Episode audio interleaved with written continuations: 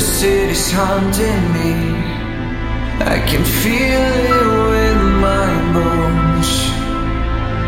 I guess it's time to flee, and there's no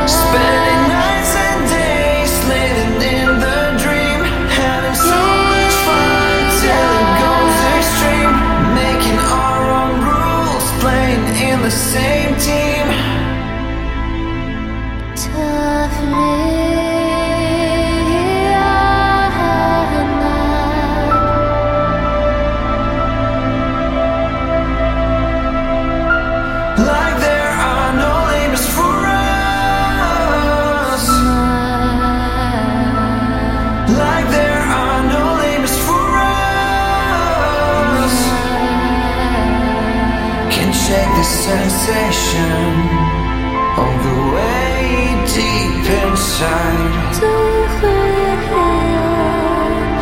We need to settle this, but my thoughts aren't over.